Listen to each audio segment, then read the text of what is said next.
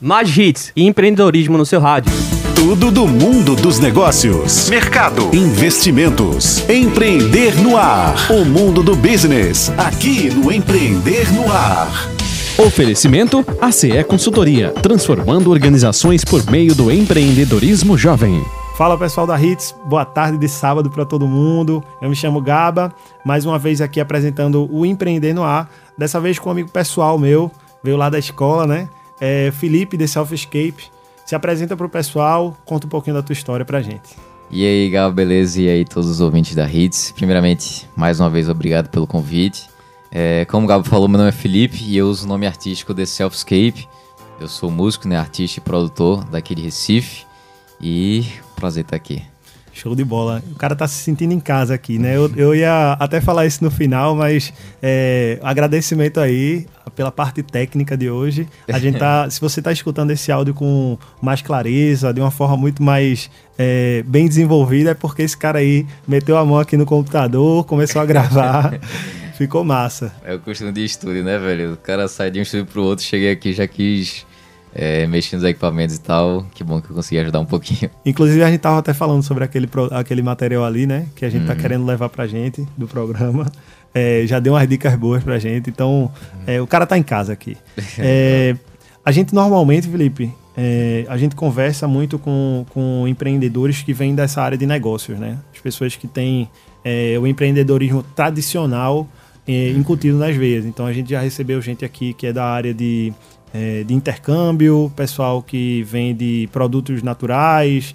é, e sempre é um prazer receber músicos aqui, pessoas. A gente já recebeu até a De- Debbie Lima. É, sempre é um prazer receber pessoas que fazem arte, né? É, eu queria entender como é que se dá essa tua relação com a música. É, eu não vou pedir agora para tu falar como tu pensou na música como, como um meio de vida, mas é, de que forma a música está presente em você? De que forma a música influencia nas suas raízes, no seu, na sua forma de vida? Velho, é, a música pra mim, eu acho que. Eu sempre conto essa história, até hoje eu não sei se é verdade, mas enfim, a história é minha e eu acho que eu começou aí mesmo. Minha primeira lembrança, assim, na música foi. Sempre era no carro com meu pai, e aí ouvia muita rádio e tal, e ele sempre cantava a, música. Eu sempre tinha essa impressão pô, meu, meu pai conhece todas as músicas, tá ligado? Do mundo. Porque ele sempre tocava música, ele cantava, ele cantava. E eu achava isso impressionante. Então, por tabela, lá em casa, sempre tinha música tocando, muito mais voltado pra MPB, que é uma parada que até me afastei, assim, como artista, como produtor, apesar de gostar muito ainda. É, E tinha um DVD de Eric Clapton lá, que é um guitarrista muito famoso. E era um, DVD que eu ficava assistindo e reassistindo. E eu acho que foi bem por aí que começou, assim, meu interesse pela música, meu interesse em ser um guitarrista, em ser um, um cantor, em me envolver dessa forma, sabe? Muito massa. É, a gente, para quem nunca escutou, acho que vai ter a oportunidade aí hoje de escutar. Então já adianta aí para preparar algum repertório, alguma música que você queira que a gente escute. Mas antes de chegar nesse ponto, queria dizer que para quem não conhece The Self-Escape, eu já conheci o Felipe como um guitarrista muito bom, velho. Eu, eu, eu sempre gostei muito do som que você tirava. Naquela época que você que a gente fazia, a gente não, né? Você tinha uma banda com os meninos lá do colégio. Dava para ver a desenvoltura, né? É, mas eu nunca esperava que eu ia ter um amigo que começasse a tocar música como um negócio, né? E, e eu acho que, assim, os caminhos que a gente, que a gente faz, né? Os que os nossos pais trazem, você citou aí a, a influência que seu pai teve na sua, na sua conexão com a música, mas muitas vezes os pais, eles não idealizam isso como um- uma, uma profissão para os filhos. É, eu queria entender a partir de que momento você começou a, a, a ver essa situação, a você ver, porra, talvez eu consiga é, fazer disso meu ganha-pão, minha vida, né? Cara, eu acho que mais foi mais uma necessidade do que uma, uma oportunidade clara, tá ligado? Porque é, assim que eu saí do colégio, eu entrei na faculdade de engenharia, na Universidade Federal, e tipo, tinha tudo pra ser um, um excelente, um excelente caminho a ser trilhado, porque você é uma universidade boa, com um curso promissor e e, e beleza, assim, eu sempre tive aptidão para as exatas e tal, e gostava, assim, era uma, para, uma parada que eu aturava, digamos assim. assim é, tipo, é beleza, é legal, eu vou fazendo isso. Aham. E aí, desde o colégio eu sempre tive banda, sempre gostei de tocar e tal. E sempre quis assim, pô, bora fazer música também, galera?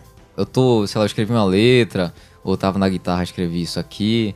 É, bora tentar botar pra frente uma parada nossa mesmo e tal. E acabava que uma pessoa da banda tinha uma outra vida, tinha outra parada que não era a prioridade, queria só por diversão e tal, e beleza, cada qual com suas intenções. Então tu sempre encarou como algo 100% foco eu, teu. eu sempre, eu sempre quis criar, tá ligado?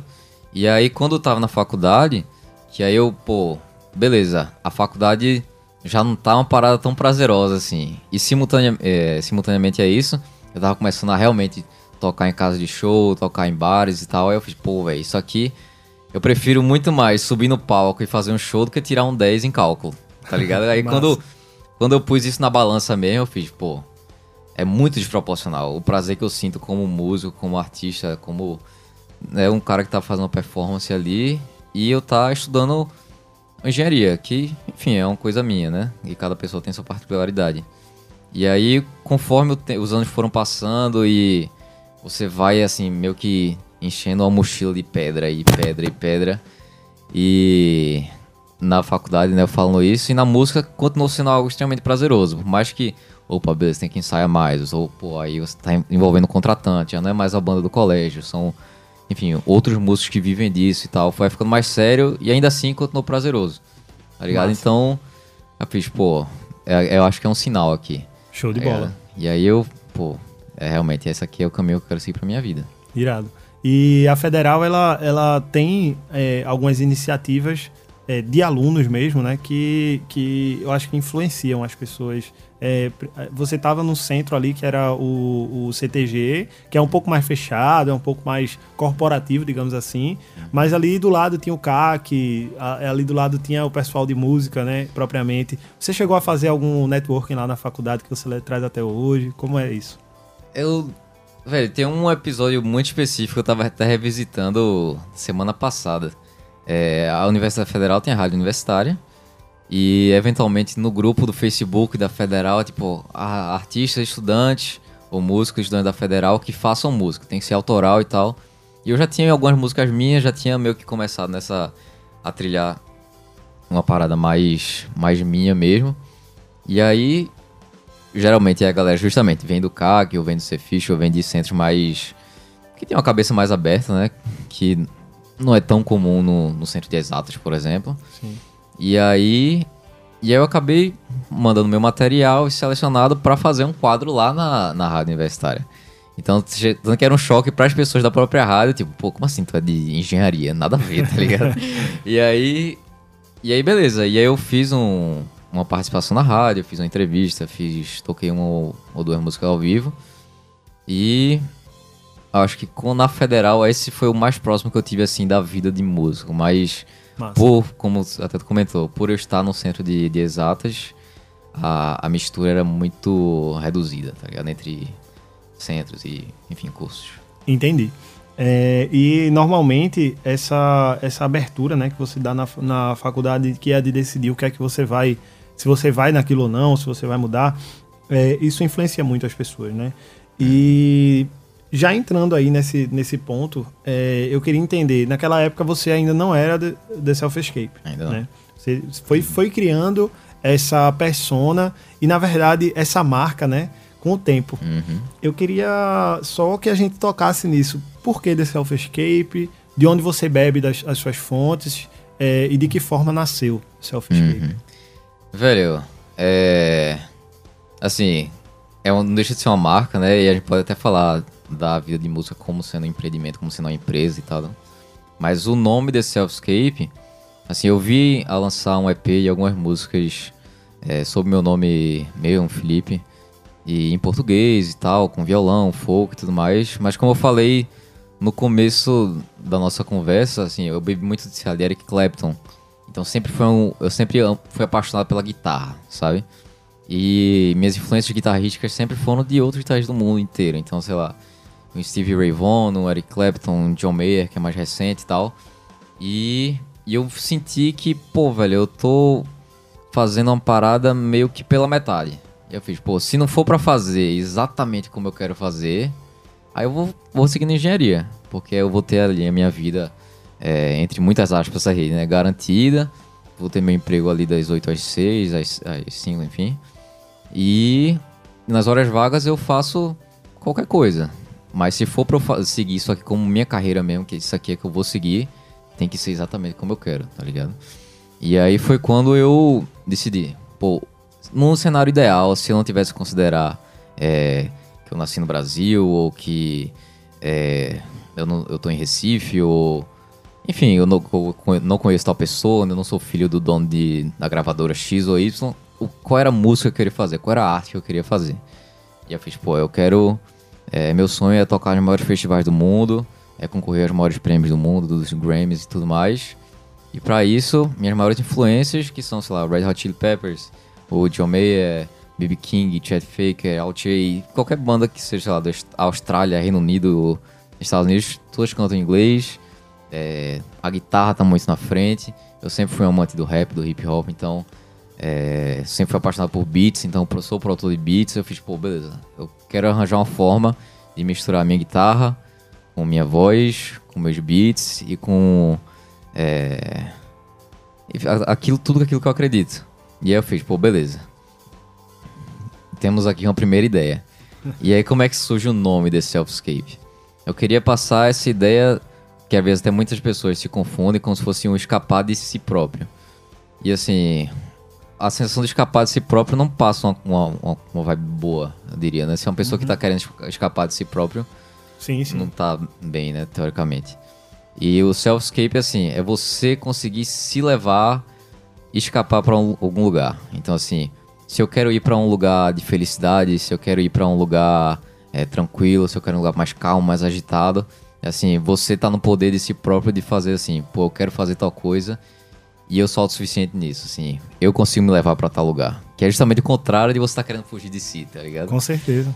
Mas Com certeza. é bem por aí. É, é, é, uma ideia de caminho, né? É uma ideia de, de, de rota. Isso, é tipo, pô, eu vejo um caminho que eu quero seguir e eu não preciso ficar duvidando de mim e procurando por atalhos ou tal assim, eu vou lá e vou tentar fazer, e vou fazer, tá ligado? Show demais, show demais. Então, eu acho que depois dessa introdução a gente consegue fazer duas coisas aqui que são muito importantes. Primeiro, é, agradecer por essa aula de branding, né? É uma, eu sempre quero trazer as coisas pro meu, pro meu, pro meu lado assim, né? Quando eu escuto The Self-Escape, eu penso de uma forma, mas agora escutando o que você falou, eu vejo que tem um propósito por trás, tem muita coisa que está ligada e tem é, muito a ver com comunicação. Então, aproveitar esse espaço para abrir aqui o A Maré Arrasta e logo depois da Maré Arrasta, a gente vai escutar uma música do The Self Escape. Então, eu queria que você dissesse a música que a gente vai escutar logo após o A Maré Arrasta e vamos embora para esse quadro. É, mas antes, diz pra gente aí. Beleza, a música que vocês vão ouvir se chama Go, a música que fala sobre é, relações tóxicas e como elas importam menos do lado de relações prósperas. Então, da equipe Selling Me Go. Show de bola. Vamos escutar. A Maré Arrasta. Ideias originais para negócios reais. Fala pessoal da Hits, aqui é Gaba. Eu estou batendo um papo com o Felipe, mas aproveitando esse gancho que ele deu aí sobre a criação da persona do The Self Escape, para falar um pouquinho sobre naming para vocês. Para quem não sabe, o naming é uma parte importantíssima do branding, né, do, do processo de criação de uma marca. É a escolha daquele nome que a empresa vai carregar para o resto da vida. Como a pessoa também carrega, né? E essa semana eu tive a oportunidade de ver um dos principais gatilhos para mim, que foi uma postagem na internet de uma agência daqui de Recife, falando sobre a diferença entre o nome de uma empresa e o nome de um filho. Os dois são igualmente importantes, mas o naming da empresa ele vai ter um impacto muito maior, porque ele vai envolver muitas outras pessoas, né? não apenas os pais de, de, de alguém ou os sócios da empresa, é, nesse caso, eles vão ter o poder de escolher e de influenciar a decisão. Né? Quando a gente está falando de empresa, a gente está falando de todo um ecossistema de fornecedores, clientes, parceiros, que tem que ter, de certa forma, uma afinidade com aquele nome. Então, o nome da sua empresa ele precisa ter alguns critérios, né? ele precisa ser bastante é, direto, então não precisa tanta explicação, né? Quem aí nunca viu uma empresa que é, é, da área de gastronomia e escolhe um nome que aparentemente não combina com esse, com esse mercado, ou uma empresa de advocacia que utiliza é, um nome que não é tão comum. Na verdade, as empresas de advocacia elas já seguem um padrão mais ou menos de colocar sobrenomes é, e de, menções diretas aos seus sócios, né? É, então tem alguns padrões dentro da indústria que a gente procura de, de vez em quando romper para fazer com que é, essa empresa ela se diferencie do mercado, né? Como o caso de uma empresa de energia solar que a gente atendeu na Maré, que queria fugir da ideia de usar o sol como principal elemento. E aí foi aí que a gente pensando de que forma a gente poderia trazer um diferencial e ao mesmo tempo ser diretamente ligado ao nosso produto, a gente criou o nome Roof Power, que é o poder que vem do telhado, né? Cada um que tem uma casa tem um telhado, tem é, uma parte superior onde se pode gerar energia, se pode gerar poder é, para esse cliente. Então dessa forma a gente conseguiu criar um name bastante robusto e um name que tem bastante correlação com o mercado que a empresa estava inserida. Então por isso foi um prazer é, que o Felipe tenha levantado essa bola aí para mim, para que a gente pudesse discutir um pouco com vocês sobre é, essa parte que é tão fundamental dentro de um, de um processo de criação de marca. Para mais informações, segue a gente lá no arroba Arrasta no Instagram e entre em contato, conversa com a gente para descobrir como a gente pode ajudar o seu negócio.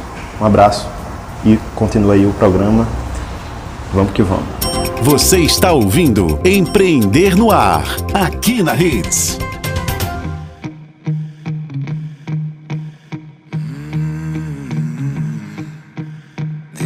For the ones who try to drain. You fools shouldn't take me for granted. I'm hearing all the voices that I keep in my head. And they keep telling me to go.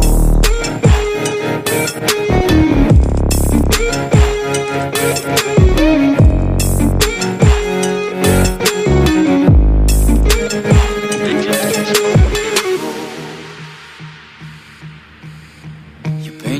some other color.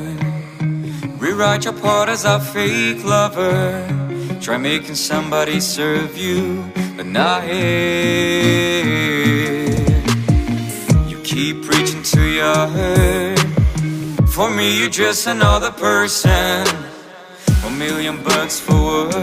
If you don't believe in me, my head, they just keep telling me to go.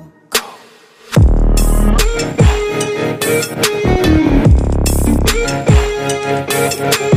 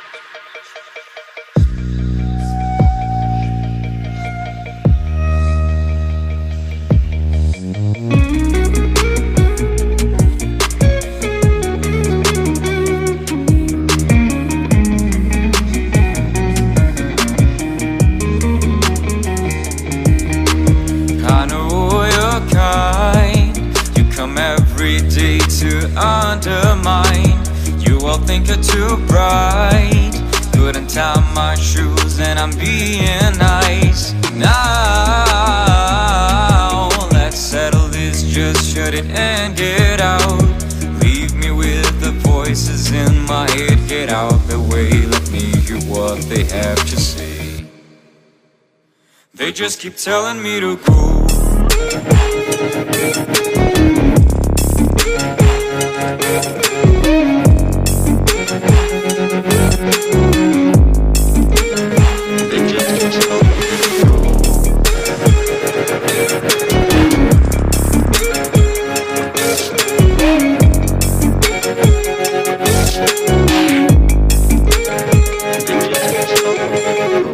Então, ouvinte Hits, essa daí eu acho que foi a primeira vez que tocou aqui na Rádio Hits, de muitas, é, essa música Gol.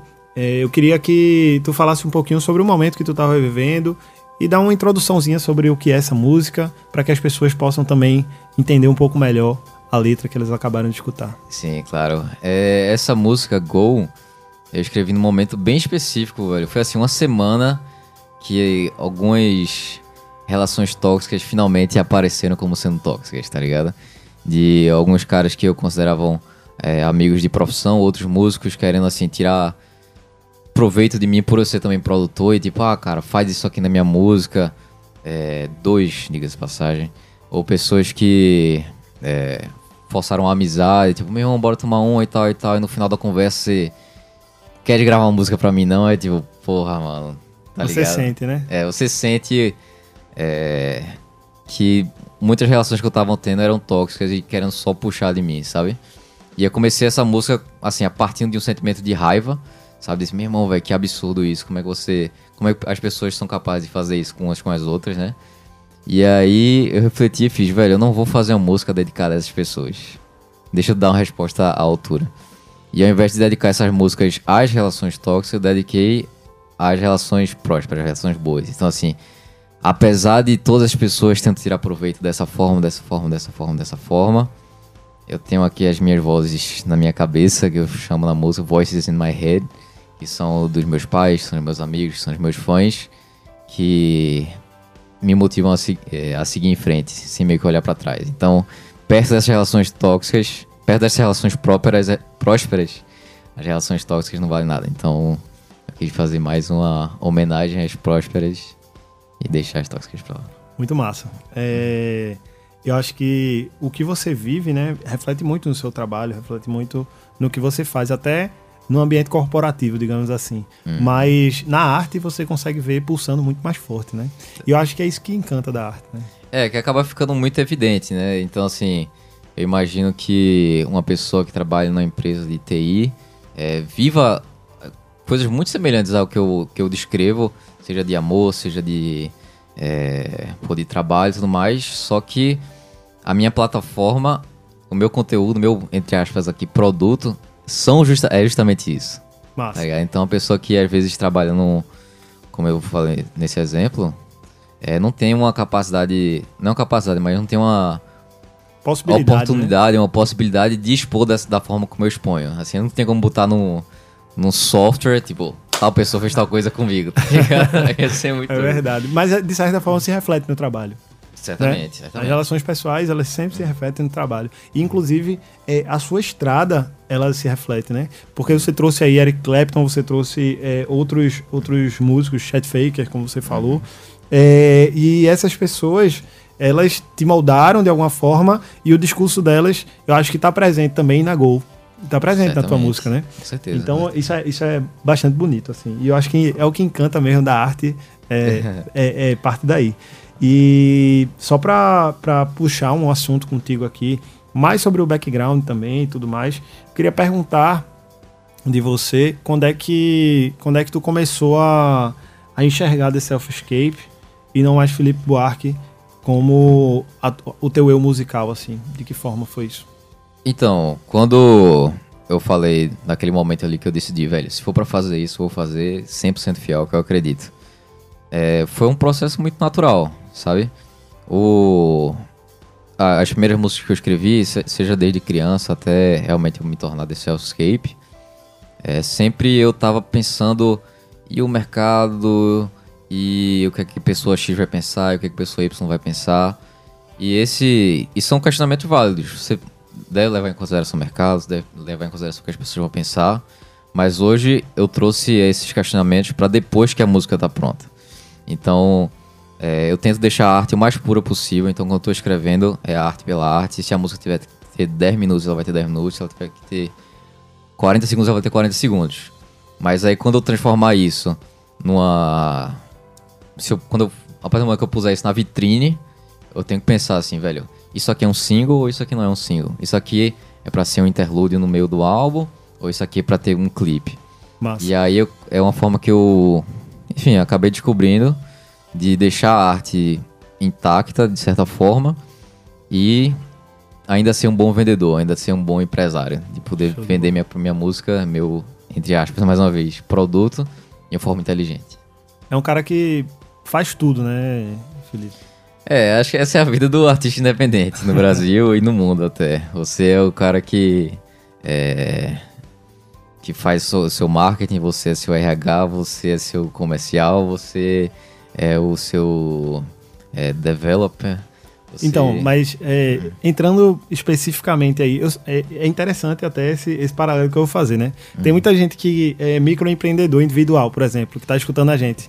Uhum. É, você é um artista hoje que é, participa de todas as fases da sua entrega. Então, desde o pensamento da letra ali, eu posso estar sendo ignorante, tá? Mas tá- tá sobre, certo, tá sobre como certo. funciona. mas desde o pensamento da letra até a produção das batidas, até a produção, a pós-produção. Uhum. é, aí entra numa, numa, numa situação que eu acho que é a mais fantástica, assim, do, do artista independente, que ela, ele tem que fazer o comercial, tem que fazer é, a- a- as gravações por si próprio, né?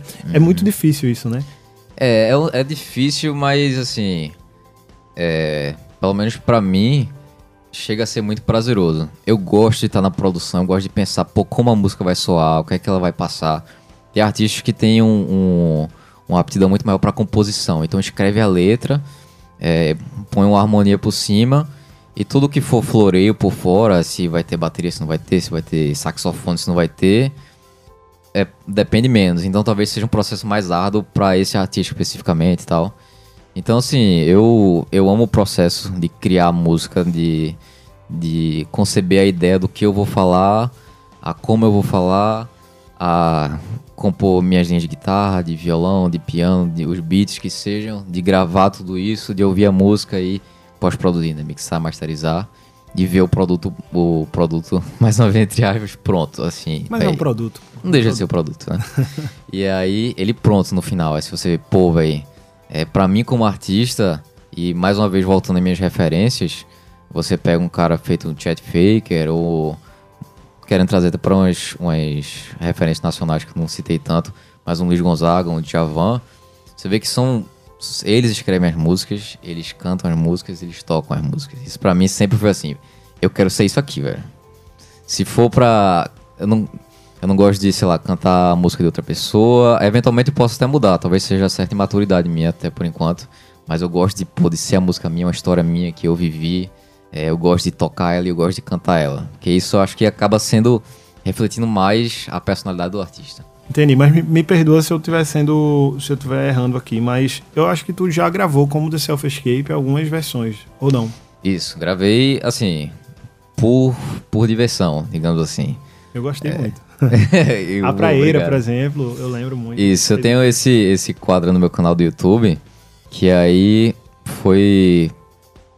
Assim, foi uma ideia muito interessante que foi discutida comigo e outras pessoas, que é assim, velho, o teu, o teu som é um som diferente, é um som que, pô, não é o comum de você ouvir na rádio ou num show, não tem vários shows do teu estilo acontecendo ou festivais ou festas e tal.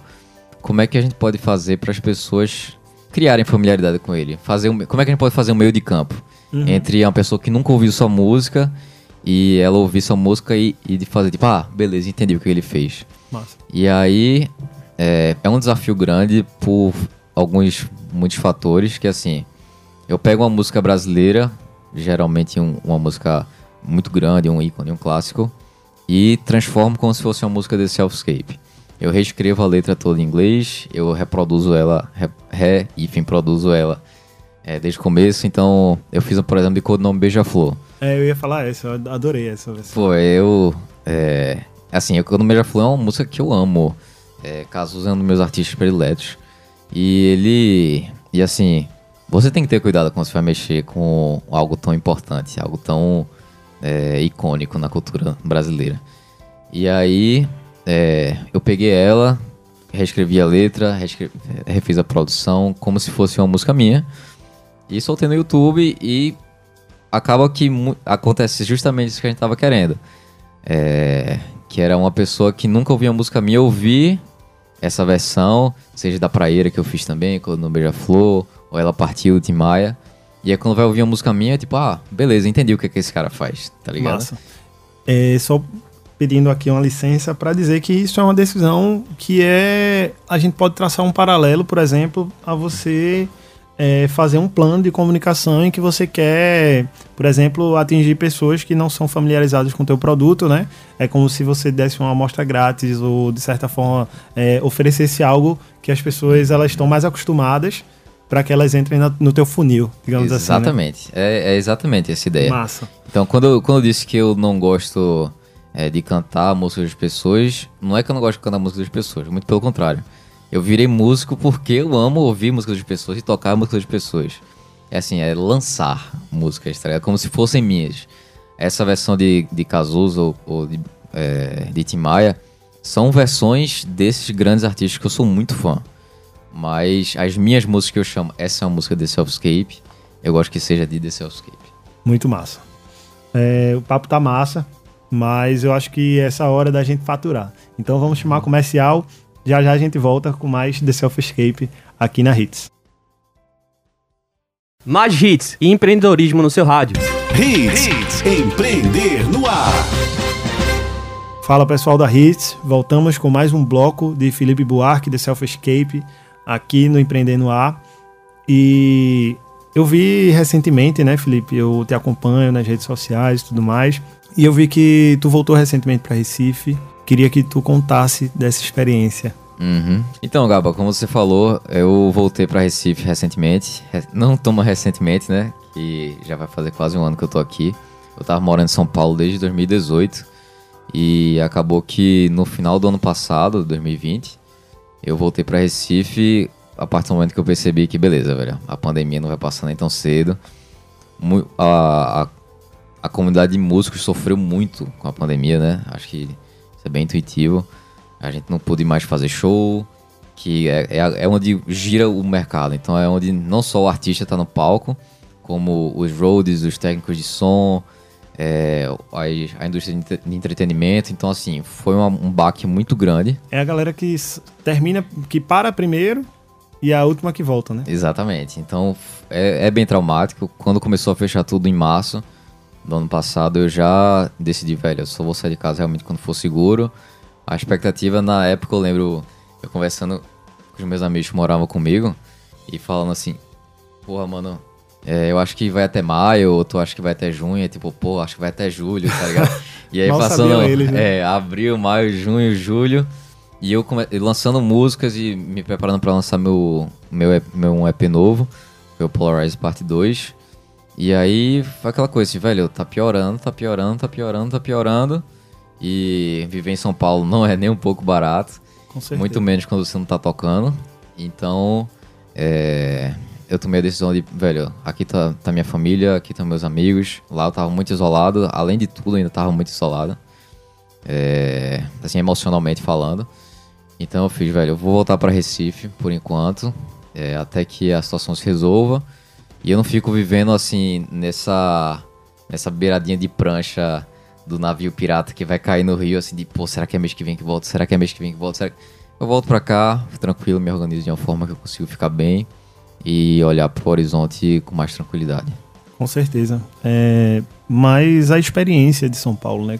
Antes da, da pandemia, de 2018 até a pandemia, como foi viver lá? Como foi ser músico numa cidade que eu acho que traz muito mais oportunidades no que diz respeito a apresentações e mercado consumidor mesmo, né? Uhum. É só você pensar assim que é, São Paulo é 10 vezes maior que Recife. Acho que essa é uma conta que eu fazia muito. A população é 10 vezes maior, o, o tamanho da cidade realmente é 10 vezes maior. Então tem, acaba tendo 10 vezes mais oportunidades. Né? E quando você. Como eu comentei, né? Eu fiz a faculdade de engenharia, eu me formei em agosto de 2018. Em setembro eu fiz, velho, eu quero ir pra São Paulo, porque existe esse mito ao redor de São Paulo de grandes oportunidades, de música, de arte independente e tal. E eu tinha um amigo que eu conhecia lá. E eu fiz, velho, eu vou. Eu vou ver no que é que dá. Fiz É Dudu Pires, né? ele mesmo. Um abraço pra Dudu Um Pires. abraço, Dudu. Tamo muito junto, velho. Muito obrigado por ter aberto a porta quando eu cheguei e ter me levado à porta quando eu decidi voltar. Então ele foi um, um parceirão, um irmão meu da vida, assim, que. é, enfim, não tenho nem palavras pra descrever. E, e eu cheguei lá meio na doida. Essa é essa é expressão. Eu cheguei lá na doida. Eu fiz, velho, eu vou tentar fazer uma coisa acontecer aqui. A Paulista, a Avenida Paulista, fez todo domingo. Existem vários estúdios, existem vários bares, cervejarias e tal. E eu fiz, velho, se eu não conseguir um bar, uma cervejaria, eu vou tentar. É, vou ficar tocando na Paulista, de graça mesmo. Botar meu case ali no chão e vou ficar tocando. Se eu não conseguir isso, eu vou tentar arranjar alguma coisa lavar rechão de estúdio, pra estar envolvido no meio de alguma forma. E fui com esse mindset assim de. Quero fazer acontecer, tá ligado? Eu quero fazer acontecer. Vamos Se lá. não der, não deu, mas eu tentei. Muito e massa. aí aconteceu. Assim, eu comecei a me envolver nas três frentes. Comecei, comecei a conhecer pessoas de estúdios, comecei a tocar, ter uma agenda de show mais recorrente e tocava na Avenida Paulista todo domingo. Carregava lá minha caixa de som, minha guitarra, meu microfone e tal. Chegava na calçada, abria o case, passava às vezes, sei lá, 3, 4 horas tocando pra, pra tirar 10 reais em moeda, tá ligado? Mas era pela visibilidade, era pra estar ensaiando. Lá eu tocava minhas músicas. Lá eu tenho fãs que até hoje me acompanham, que me viram uma vez tocando na Paulista, me seguiram no Instagram e acompanham meus lançamentos e estão lá todo dia. Então, assim, foi uma experiência muito enriquecedora. Eu tive a oportunidade, depois que lancei meu primeiro EP, o Polarize Parte 1, é, de fazer uma turnê por causa de contatos que eu acabei fazendo lá. Toquei em São Paulo, São Caetano, é, Campinas, São Bernardo. Toquei, enfim, com um artista que eu admiro, a banda Vivendo do Ócio. Não sei se vocês Massa. conhecem. Toquei, eu abri a turnê deles lá no, em São Paulo, no interior de São Paulo. Ia tocar no Rio de Janeiro também, mas acabou não dando certo. E essa história que eu ia te contar, Gabo. Conta aí. que, assim, quando eu recebi a notícia da turnê, eu fiz, velho, foi aquela festa, né? Com todo mundo que.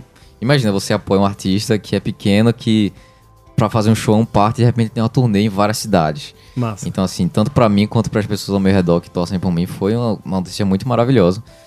E eu tava compartilhando o tempo inteiro com, com essas pessoas. E meus maiores fãs e apoiadores são meus pais, a minha família, meu pai e meu irmão. E eles decidiram fazer surpresa que iam assistir o show do Rio. Compraram a passagem em segredo. Disseram que a ideia era quando eu subisse no palco e eles iam estar lá, na plateia. Ia ser, eu não sei, eu ia travar, eu ia, sei lá, não sei como é que eu ia fazer. e aí o show ia ser num sábado. Aí quando foi na quarta, começou um zoom, zoom assim de, velho, galera, talvez o evento seja cancelado por motivo XYZ. E aí eu acabei não falando pra ninguém, porque eu fiz, pô, não quero decepcionar ninguém. Deixa eu realmente ver se não vai ter, aí se não tiver eu aviso. E aí eu fui guardando isso pra mim. Aí quando chegou na antevéspera ali do show, aí eu falei, pessoal, é... Não vai rolar o show do Rio, eu tô muito triste com essa notícia, mas ainda tem o resto da turnê e tudo mais, tudo mais. E aí é quando eu recebi uma ligação da minha mãe falando isso. Eu fiz, putz, eu não acredito não, velho. Ia ser assim, ia ser louco, né? Mas, enfim, essa história, história pra contar, terão outras oportunidades de tocar lá no Rio, com certeza.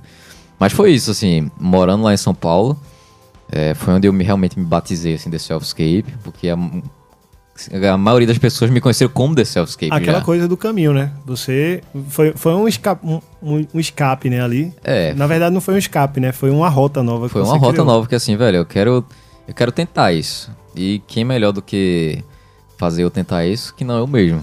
Então assim, eu vou tentar dar um jeito. Massa. E aí que bom que deu certo. Outras coisas não deram certo, né? Mas é, essa aí deu muito certo e assim, amei morar em São Paulo, amei as pessoas que eu conheci.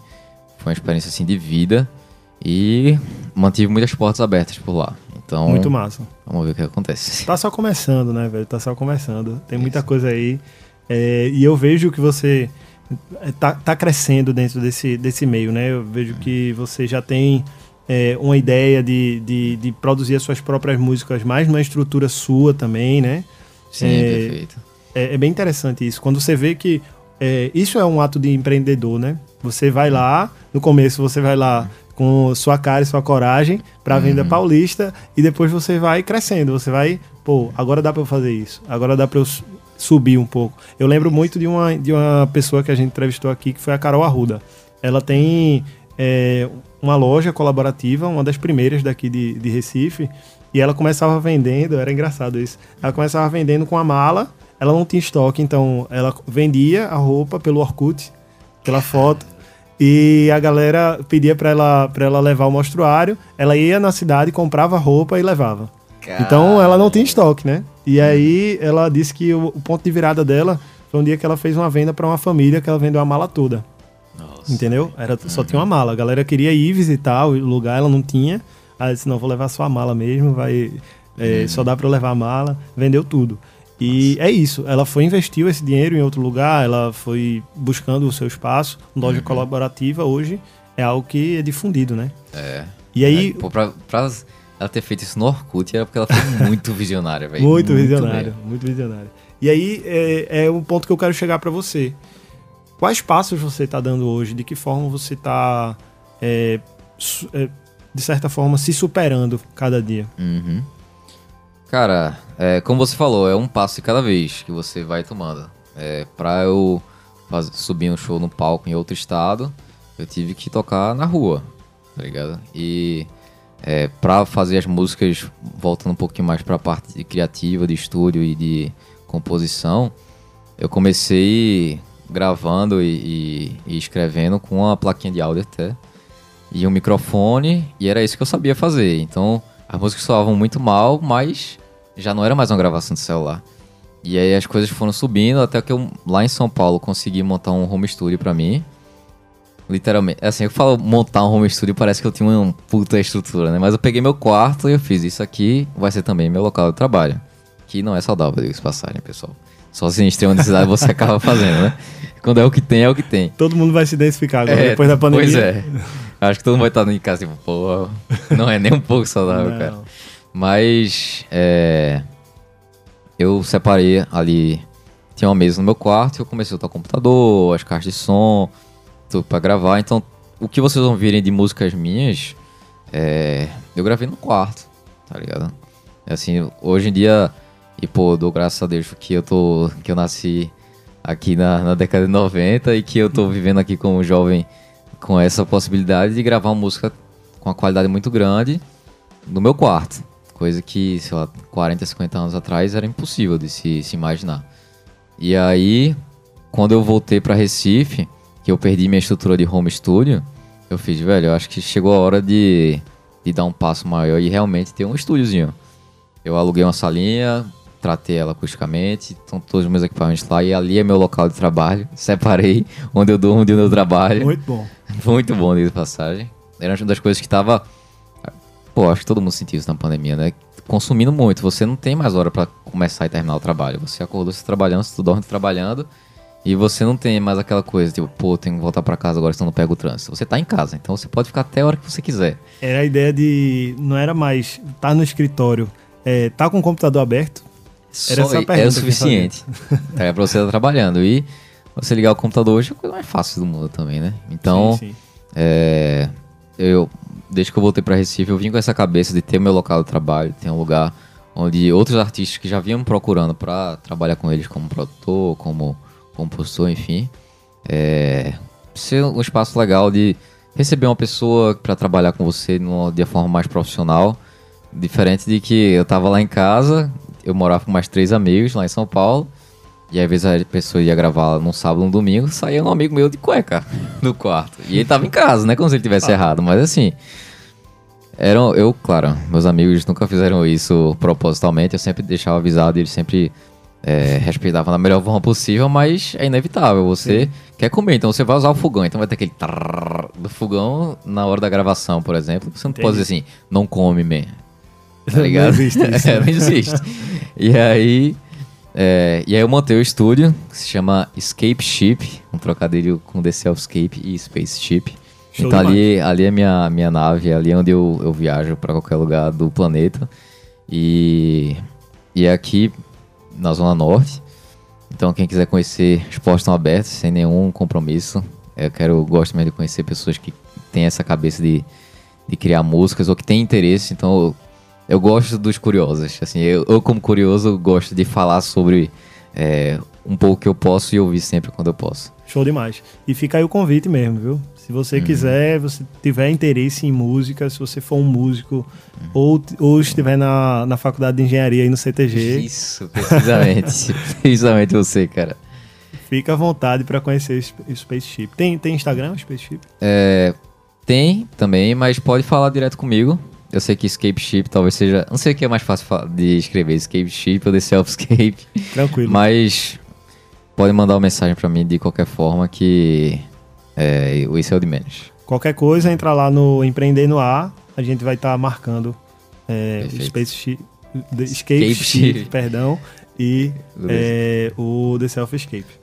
Mas, é, além dessa questão do, do, do seu próprio estúdio e tudo mais, Tu já teve a oportunidade de trabalhar com pessoas que, que já estão na estrada há mais tempo? De que forma tu olha essas pessoas? Porque a gente tem dentro do mundo dos negócios a ideia da mentoria, a ideia de alguém que é, te puxe, né? Te traga mais pra, pra Subir cima. ombro dos gigantes, né? Isso, exatamente. É, assim, acho que talvez o exemplo mais direto seja o da turnê com a Vendo Ócio que eu consegui, que eu pude fazer na- lá em 2019, que assim, são uns caras assim que eles tocam em qualquer cidade e tem as pessoas que cantam a música dele. Isso é, assim, é, um, é um sonho de qualquer artista, eu acho. Você ir pra uma cidade que você talvez nunca tenha ido, tocar uma música e a pessoa cantar a sua música. Uma coisa que você fez no seu quarto, às vezes, sozinho, e tem uma pessoa do outro lado da- do país ou do mundo que canta a sua música. Muito louco mesmo. É muito doida. E aí, é, eu tive essa experiência muito sensacional que acaba não só sendo eles, como volta o que eu falei da toda a cadeia produtiva. São roads que trabalham há muito tempo com vários artistas, técnicos de som, empresários e motoristas que é, donos de casa de show que tem uma rodagem gigantesca, não é só o artista. Quando você fala do que o artista ou músico sofreu, claramente sofreu, mas existe uma gama gigantesca de, de profissões que envolvem a música, né? Então, é, eu sempre tento ouvir, eu, eu gosto de, de achar e saber, na verdade, principalmente saber, que a outra pessoa tem algo a agregar pra mim. Principalmente quando é uma pessoa que tem muito mais estrada que eu. Então, sempre que eu posso, eu acabo conversando, mas acho que esse exemplo da Vendo Ócio é o mais claro, assim, sabe? Muito massa. E vai rolar, né? Algum dia vai rolar aí um Lola Palusa. Qual, qual seria o que tu escolheria? Lola Palusa, Rock in Rio, qual tipo de. Pode ser em qualquer lugar do mundo. Qual seria o mundo. festival que você escolheria pra tocar? Putz, véi. Eu quero tocar em todos. Mas não, assim, não, tem que escolher um. Tem que escolher, um. escolher um. Qual é mais tua cara? Dos que tu foi, dos que tu. Cara, eu, eu já tive a oportunidade de ir tanto pro Rock in Rio quanto pro Lola. É, Os festivais europeus eu nunca fui, então acho que eu não, não posso assim, bater o martelo. Pô, mas o- tanto os dois já são duas opções, eu só tenho 50% aqui de, de erro e não sei decidir os dois. Mas talvez o Lola. Eu gosto muito da vibe do Lola de ser algo bem. O fato de, de ter três palcos tocando ao mesmo tempo. É assim, às vezes é um artista de, de rap de um lado, um, um DJ de música eletrônica e uma banda alternativa. Ou um- um- uma banda pop, um, cantor não sei o que e um cara do Psytrance, sei lá. Então, assim, eu gosto dessa vibe de. de É uma experimentação muito grande, né? é. Eu acho que eu, eu fui pro Lola 2011, eu acho. É, eu, acho- eu fiquei encantado porque eu não conhecia muitas das bandas, tá? Eu, não- eu sou um cara que eu me considero eclético, mas eu não tenho um, um arcabouço é, de, de, de músicas que eu, que eu Uhum. conheço com facilidade, assim. Mas eu senti que era uma vibe muito experimental, assim. E eu acho muito a tua cara, assim, pelos teus É, velho, a- acho que a cabeça da galera tá aberta. Eu fui, quando eu tava morando lá em São Paulo, isso passagem, eu fui pela primeira vez pro Lola e foi uma experiência assim inesquecível pra mim, porque eu fui querendo ver quatro ou cinco artistas e vi 20 shows. E desses 20 shows, 10 eu virei fã. Todos eu gostei e 10 eu virei fã, assim. Às vezes até Massa. um artista que eu queria muito ver, que foi o caso, por exemplo, de Arctic Monkeys, eu achei o show legal, achei que ia ser muito mais catártico, assim. Mas o de Sam Smith, que eu conhecia e, e, assim, eu gosto de uma música ou outra, foi um showzaço, tá ligado? Aham. E aí eu acabei, sabe, isso, assim, pelo menos de festival, essa é uma das grandes graças do festival, né? Você tá ali bebendo direto da fonte, né? Que Com é certeza. de frente pro artista. Eu assisti MGMT. Foi a primeira vez que eu tive algum contato. Eu tinha escutado no FIFA, por exemplo. Uhum. Mas, mas eu lembro que foi um show que tava no meio de uma chuva, chuva lá em São Paulo, e tinha uns relâmpagos roxos, assim. Eu não sei se era o que tava acontecendo mesmo ou se eu tava. eu tava em outra dimensão, né? Mas foi, eu fiquei fã da banda, sabe? É, Mas, é, aproveitando aqui esse momento musical, de festival e tudo mais, diz uma música aí pra gente tocar que tu considere interessante e experimental de certa forma. Cara, eu acho que a, a, a Gol que tocou antes, ela tem essa pegada, mas é uma pegada mais, eu diria assim, animada, mais energética. Tem outra música que, é- que eu vou sugerir agora que se chama Again, que ela é. Assim, tem muito. Acredito que tem muito minha cara também. Mas ela é bem mais tranquila. Então, talvez se encaixe nessa parte experimental. Show de bola. Vamos escutar Again de The Self Escape.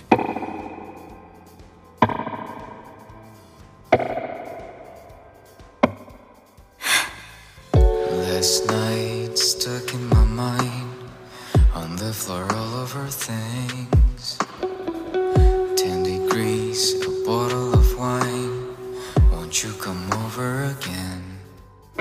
Again? How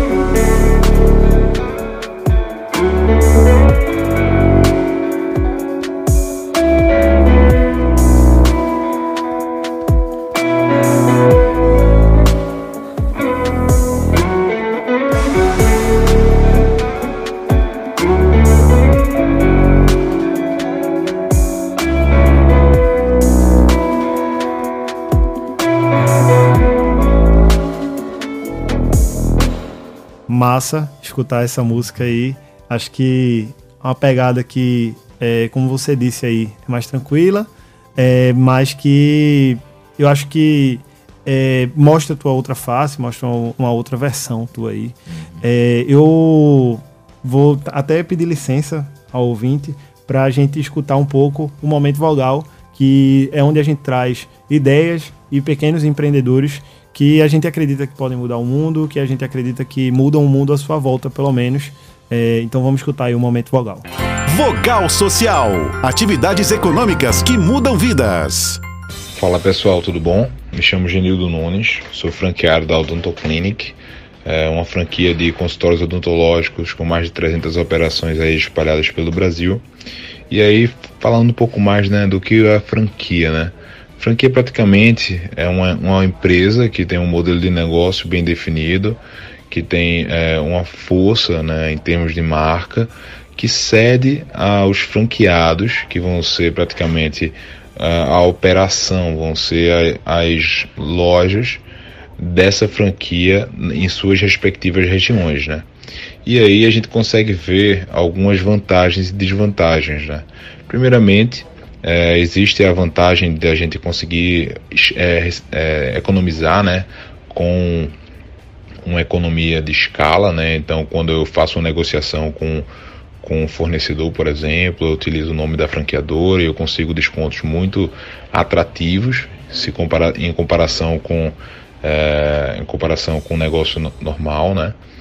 É, consigo também ter um apoio né, em termos de gestão, em termos de desde, a, desde achar o ponto na qual eu vou instalar minha unidade até o dia a dia, né, até o acompanhamento dos resultados e ajudando, sendo ajudado aí com ferramentas e processos bem estabelecidos para que eu consiga, enfim, realizar a operação da minha unidade da melhor maneira e conseguir rentabilizar da melhor forma, tá?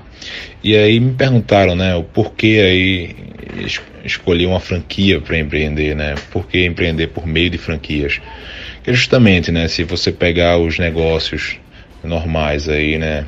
Se você pegar o dado é, de mortalidade das empresas, praticamente 30% das empresas morrem antes do primeiro ano, né? Então isso é um número bem expressivo. E aí também mexe com apetite ao risco, né? Então é o quanto eu, eu tenho, qual é a minha capacidade de assumir um risco, né? E aí quando a gente puxa os dados de uma franquia, é, esse, esse número cai de 30% para 5%. Então a gente vê que existe um diferencial em termos de apoio em gestão, apoio desde a escolha do ponto, como eu já falei, até o acompanhamento do dia a dia e das ações de melhoria da operação para que a operação possa deslanchar e consiga colher é, a melhor rentabilidade e o melhor faturamento possível, tá? E aí, enfim, acredito que eu tenha passado aqui a minha ideia né, do que é uma franquia e do porquê eu ter é, escolhido né, uma franquia para empreender. E aí, só falando né, que além da minha opção né, de, uma, de investir em uma franquia do setor de saúde, é, o franchise do brasileiro como um todo, ela possui diversos segmentos que você pode seguir é, através de uma franquia, né? Então, desde a de alimentação, desde a saúde, desde o entretenimento, então existe um grande leque para que você possa escolher o importante, escolher. O importante é você estar confortável e feliz no que você faz. Esse foi o Vogal Social. Então, galera, esse foi o momento vogal. A gente tá aqui com o Felipe Buarque, de Self Escape. É, e esse momento agora eu acho que é um momento mais de falar de como tá a tua carreira, hoje em dia, quais são as suas perspectivas de futuro. É, então, tem uma livre aí para você, pode falar um pouco aí, pegando desde. É, pode falar do, da, sua, da sua origem, pode falar do que você tá fazendo agora, mas eu quero entender é, o que é que frente. vem. Cara, o futuro nunca foi tão é, encantador para um músico do que é saindo de uma pandemia. É você poder reencontrar os palcos, reencontrar os fãs, as plateias. É, pelo menos assim, falando por mim, eu tô o mais empolgado possível. É, estou, estou ensaiando para um show novo, montando aí. Ao longo da pandemia eu lancei várias músicas que eu não tive a oportunidade ainda de tocar ao vivo, então ensaiando elas para voltar aos palcos aí, se tudo der certo, no próximo mês, nesse mês, vamos ver como é que vai se desenrolar isso. Como sempre, estou produzindo muitas músicas, então é, talvez por não querer me deixar levar pela por tanta empolgação, tô segurando, não sei se vai ser um EP, não sei se vai ser um álbum novo, não sei, o meu primeiro álbum, na verdade. Não sei se vão ser singles, então a certeza é uma só. Música nova tá vindo aí, um show novo tá vindo aí e mais empolgado que nunca. Já tem previsão de algum show, alguma coisa? Felipe? Ainda é um pouco sigiloso, mas esse ano ainda com certeza. Massa. Essa não vai ser agora na primeira semana de novembro, por exemplo, porque estaria muito em cima. Mas quem sabe no finalzinho de novembro, início de dezembro. Capibarzinho seria, seria massa. Pô, nostálgico, seria nostálgico com demais, certeza, hein? Vamos com ver. certeza. Eu fui, visitei o Capibar recentemente, deu um, bateu uma nostalgia gigante, assim, era uma festa com tema de carnaval. Chá Hum. de, um, de um casal, amigo meu, Vando e Bárbara, um beijo pra eles. É, e eu quero ir lá encontrar você no Capibar, velho. Pô, vai De verdade, rolar. vai Tem ser massa. Eu preciso muito voltar lá. É, e só pra, pra fechar, conta pra gente aí como é que a galera pode te encontrar, de que forma é, o pessoal pode te achar até no Spotify. Pronto, galera. É, minhas músicas estão disponíveis em todas as plataformas de streaming, seja Spotify, Deezer, Apple Music, é, YouTube. Todos com o nome The Selfscape. Difícil ser só falar The Selfscape, mas The Selfscape é The T-H-E Self S-E-L-F Escape, como se escreve escape. E-S-C-A-P-E. The Self Escape. Se eu botar isso no Google, no Spotify, no YouTube, vai estar lá minhas músicas, tudo disponível, no Instagram também. Se quiser trocar uma ideia comigo, é só mandar, a gente conversa sobre música, show, produção, enfim, qualquer coisa que seja legal. Show demais. E só pra facilitar pra vocês, é, empreender no ar, que eu acho que é mais fácil de vocês escreverem. a gente vai estar sempre repostando aí é, tudo isso que o The Selfscape é, produz. E também vamos trazer no nosso Spotify essa entrevista na íntegra no dia é, que ela estiver sendo exibida. Me fugiu agora a data de hoje, mas a gente vai estar tá colocando no próprio sábado. É, enquanto você estiver escutando isso aqui, provavelmente já vai estar tá carregado lá no Spotify. Então, se quiser escutar novamente, mandar para a família, é, você também, viu, Felipe? Se quiser mandar para o pessoal, fica à vontade. É, e a gente está aqui para receber pessoas que tenham ideias disruptivas, que executem principalmente. Então é um prazer, velho, escutar e ver alguém que eu vi é, crescer aí de certa forma. Uhum. É, é um prazer ver você aqui e volte sempre, sempre que precisar. Acaba a recíproca é verdadeira. Né? A gente se conheceu no colégio com 14, 15 anos e a gente tá tendo uma conversa aqui profissional. É, chega a ser engraçado até certo ponto. E muito, muito, muito obrigado pelo convite, pela oportunidade. É, a todo mundo que está ouvindo aí, espero que tenham gostado do papo, das músicas também. A Hits especificamente é uma das pouquíssimas rádios que eu escuto diariamente, então é um prazer poder estar tá fazendo parte momentaneamente dela aqui. E, mais uma vez, muito grato a todo mundo. A ideia do quadro também é genial, antes feito que perfeito. Vamos tentar fazer essa parada certa, né? Show de bola. E aí, é, vou só pedir para vocês que quando tiverem aqueles programas aí da gente que é, tiver participação no WhatsApp, façam seus pedidos, peçam The Self Escape, que aí a galera vai tocar. A gente já tá combinado até com o David aqui, então uhum. vai, dar, vai dar tudo certo. A gente vai ouvir mais vezes The Self Escape na Hits. Muito, muito obrigado mais uma vez, galera. Valeu mesmo. Valeu, até sábado que vem. Fiquem com Deus, curtam o restinho aí do seu sábado e é, aproveitem. Esse programa foi muito massa, então escuta de novo no Spotify. Um abraço. E acaba por hoje o Hits Empreender no Ar. Sábado que vem tem muito mais.